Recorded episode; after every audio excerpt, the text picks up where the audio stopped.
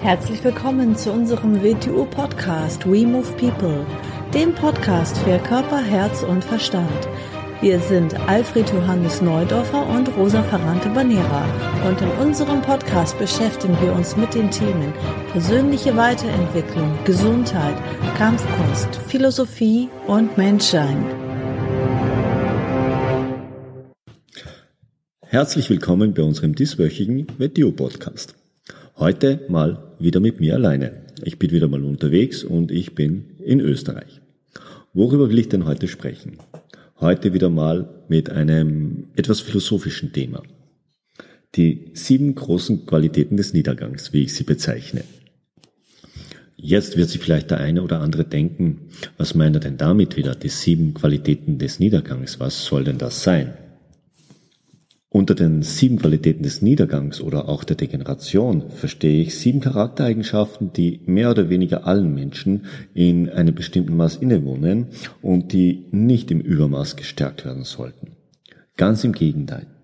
Unter Arbeit an sich selbst oder unter dem Motto Erkenne dich selbst versteht man diesen sieben Qualitäten ihre Existenzgrundlage und ihre Energie zu entziehen diese sieben Qualitäten sind untereinander vernetzt und stehen miteinander in Wechselwirkung. Es sind sozusagen sieben Sichtweisen auf die menschliche Charakterschwäche. Ihnen gegenüber stehen drei andere Qualitäten, die drei Qualitäten der Notwendigkeit oder der Bewusstseinsevolution. Was sind nun die sieben Qualitäten des Niedergangs? Es ist die Unachtsamkeit, es ist die Unehrlichkeit, es ist die Faulheit, es ist die Eifersucht, die Gier der Neid und die Angst. Was sind die drei Qualitäten der Notwendigkeit? Es sind die Aufmerksamkeit, die Angemessenheit und die Aufrichtigkeit. Über diese wollen wir heute nicht direkt sprechen. Wir sprechen aber indirekt auch über sie, indem wir über die sieben anderen Qualitäten des Niedergangs sprechen. Ich will jetzt auf jede dieser sieben Qualitäten ein wenig näher eingehen. Allen gemeinsam ist auf jeden Fall, dass sie das Leben quantitativ betrachten und nicht qualitativ. Sie betrachten es also formhaft und nicht vom Inhalt her. Als erstes wollen wir uns mit der Unachtsamkeit beschäftigen. Wenn wir uns so die Welt ein bisschen anschauen, dann kann man oft nur erstaunt sein, wie unachtsam wir mit unserer Umwelt umgehen.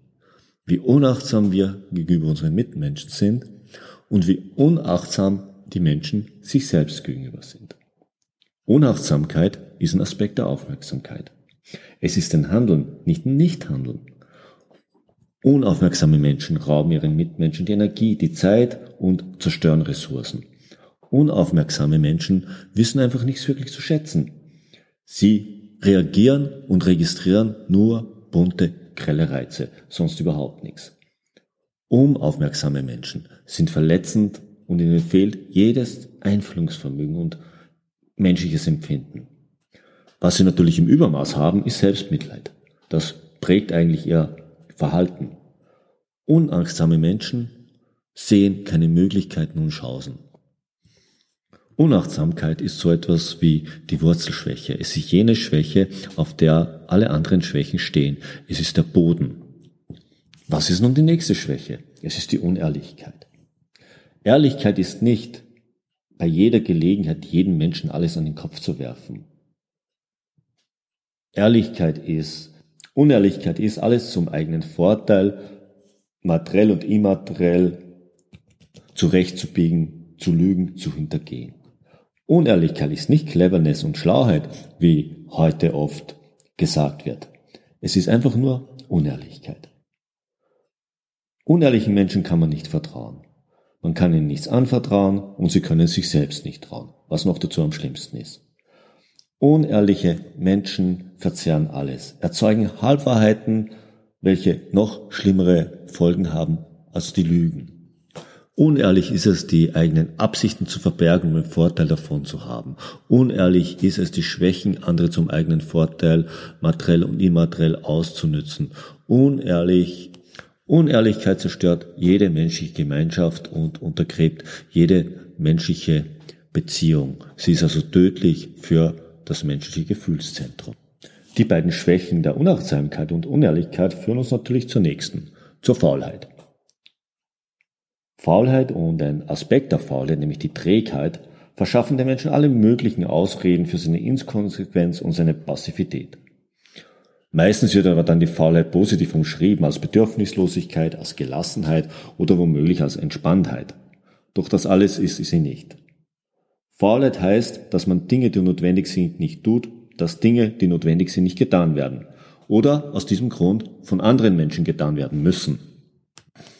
Erkenne ich durch meine Unachtsamkeit keine Möglichkeiten, keine Chancen und beginne mir durch meine Unehrlichkeit daraus andere Erklärungen zurechtzuziehen, die das auch legitimieren, dann kann ich damit blendend meine Faulheit und Trägheit legitimieren. Widmen wir uns jetzt der nächsten Qualität des Niedergangs, der Eifersucht. Die Eifersucht ist paradoxerweise für viele Menschen untrennbar mit Liebe verbunden. Für sie ist Liebe ohne Eifersucht unvorstellbar. Dabei, wenn man das, sich das genauer anschaut, meinen sie dabei meistens die sexuelle Ausschließlichkeit. Weder Eifersucht noch Sexualität haben in Wirklichkeit etwas mit Liebe zu tun. Wer Liebe oder Beziehung auf diese Grundpfeiler stellt, ist zum Scheitern verurteilt oder zur Täuschung. Eifersucht ist eine negative Emotion, die aus dem Besitzdenken entsteht. Es besitzt aber niemand einen anderen Menschen. Wie könnte es denn auch gut sein, einem geliebten Menschen das für ihn Notwendige vorzuenthalten, weil man einen Besitzanspruch auf ihn erhebt? Liebe hat etwas mit Verantwortung, mit Entscheidung, mit Verbindlichkeit zu tun, für einen anderen da zu sein, für einen anderen da zu sein, egal was er macht, für einen anderen da zu sein, in jeder nur denkbaren Situation. Aber sicher nicht, ihn zu besitzen, in irgendeiner Weise zu besitzen. Doch Eifersucht und die nachfolgende Qualität, die Gier, sind wahrscheinlich jene beiden negativen Qualitäten, die den Großteil aller fürchterlichen Sachen angerichtet haben, die Menschen sich einander angetan haben und permanent antun. Was ist nun die Gier? Gier ist ein Fass ohne Boden. Gier kann nie befriedigt, sie kann nie gesättigt werden. Wie das assoziierende Denken des inneren Dialoges das Denken in eine wild gewordene Gedankenmaschine verwandelt, so verwandelt die Gier das menschliche Handeln in ein unersättliches Sammelmonster. Von der Gier zu unterscheiden ist dabei aber die Strebsamkeit. Die Strebsamkeit hat mit dem Erreichen eines positiven Ziels zu tun. Unter schonenden Umgang mit den Ressourcen und den Beteiligten mit. Mit der Gier hat sich der Mensch ein Ersatzprodukt für seine Sterblichkeit geschaffen. Sie ist die Ursache von Konflikt und Krieg. Sie gaukelt ihm eine Art von Unsterblichkeit vor. Er strebt nach Besitz und nach Macht, welches nie gesättigt werden kann und gaukelt sich so vor, als würde er sich so Sicherheit verschaffen, als würde er so dem Tod entfliehen können, was natürlich eine absolute Illusion ist. Mit der Gier verkauft er seine Mitmenschen und glaubt dabei, sein Leben zu retten. In Wirklichkeit ist genau das Gegenteil der Fall. Untrennbar mit der Gier verbunden ist die nächste Qualität des Niedergangs, der Neid. Was ist denn nun der Neid? Neid ist immer ein nach außen projiziertes Zeichen für die Unzufriedenheit mit sich selbst. Menschen denken dauernd, andere haben es besser, andere haben es leichter, andere bekommen was geschenkt. Neid bewertet immer nur Resultate, sieht nicht den Weg, sieht nicht die Arbeit, sieht nicht die Schwierigkeiten, die man überwinden musste, um dorthin zu kommen. Neid führt immer zu unglaublicher Verschlagenheit und Falschheit. Neid ist auch der Ersatz für die eigene Produktivität. Die Produktivität des Neides ist die negative Absicht der neidischen Menschen, der sein unkorrektes Handeln damit zu rechtfertigen. Es gibt fast nichts Schlimmeres im menschlichen Zusammenleben als den Neid. Man sieht in den Augen, man sieht in ihm Verhalten, man sieht in den Menschen an, er ist ihnen ins Gesicht geschrieben. Und er ist wirklich, wirklich hässlich. Sie freuen sich über nichts bei ihren Mitmenschen, aber über gar nichts. Sie empfinden immer nur Neid. Kommen wir nun zu der letzten der sieben Qualitäten des Niedergangs. Der Angst. Für mich ist jede Angst eine heruntergebrochene Angst vor dem Tod. Angst ist dabei ganz klar vom Gefahrenbewusstsein zu unterscheiden. Gefahrenbewusstsein ist ein Aspekt der Aufmerksamkeit. Angst ist eine einengende falsche Sichtweise auf das Leben.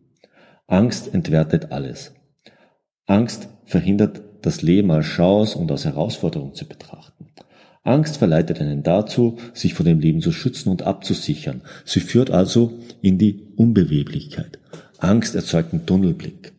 Angst verengt die Perspektiven.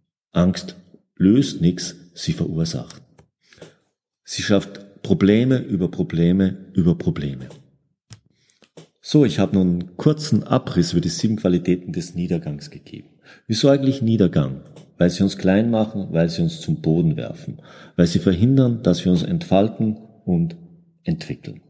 Diese sieben Qualitäten kann man im einzelnen Menschen finden und man kann sie auch in den kulturellen Gesellschaften finden. Wie mit ihnen umgegangen wird, zeigt den inneren Entwicklungsstand des Wesens der Menschen. Nicht ihren technischen, sondern den charakterlichen. Wie können wir uns nun diesen sieben Qualitäten des Niedergangs selber stellen? Was können wir machen? Eine Herangehensweise ist auf jeden Fall, sich mal objektiv und nüchtern in den Spiegel zu schauen, sich selbst zu betrachten. Vielleicht regelmäßig jeden Tag oder vielleicht einmal in der Woche sich hinzusetzen und die Ereignisse der Woche, alles was einem passiert ist, alles, wie man diese Ereignisse, die einem passiert, empfunden hat, durch die Blickweise dieser sieben Qualitäten zu betrachten. Wo haben sie meine Sichtweise und mein Leben berührt diese Woche? Wo haben sie mein Empfinden beeinflusst? Wo habe ich sie gestärkt? Wo habe ich sie geschwächt? Und auch die Mitmenschen zu lesen, zu sehen, wann sie durch eine dieser sieben Qualitäten beeinflusst waren, wann haben sie durch sie gehandelt, wann sind sie von ihnen erfasst worden. Wir müssen lernen, uns selbst und unsere Umwelt, unsere Mitmenschen wieder lesen zu können. Wir müssen im Buch des Lebens wieder lesen lernen.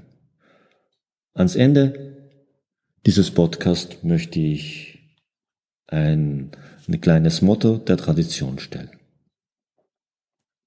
Solange du den Behälter nicht vom Inhalt unterscheiden kannst, ist alles andere belanglos. Ich hoffe, er war für euch ein bisschen interessant und ihr bekommt ein paar neue Impulse aus diesem Podcast. Dann tschüss, bis nächste Woche, dann wieder mit Rosa.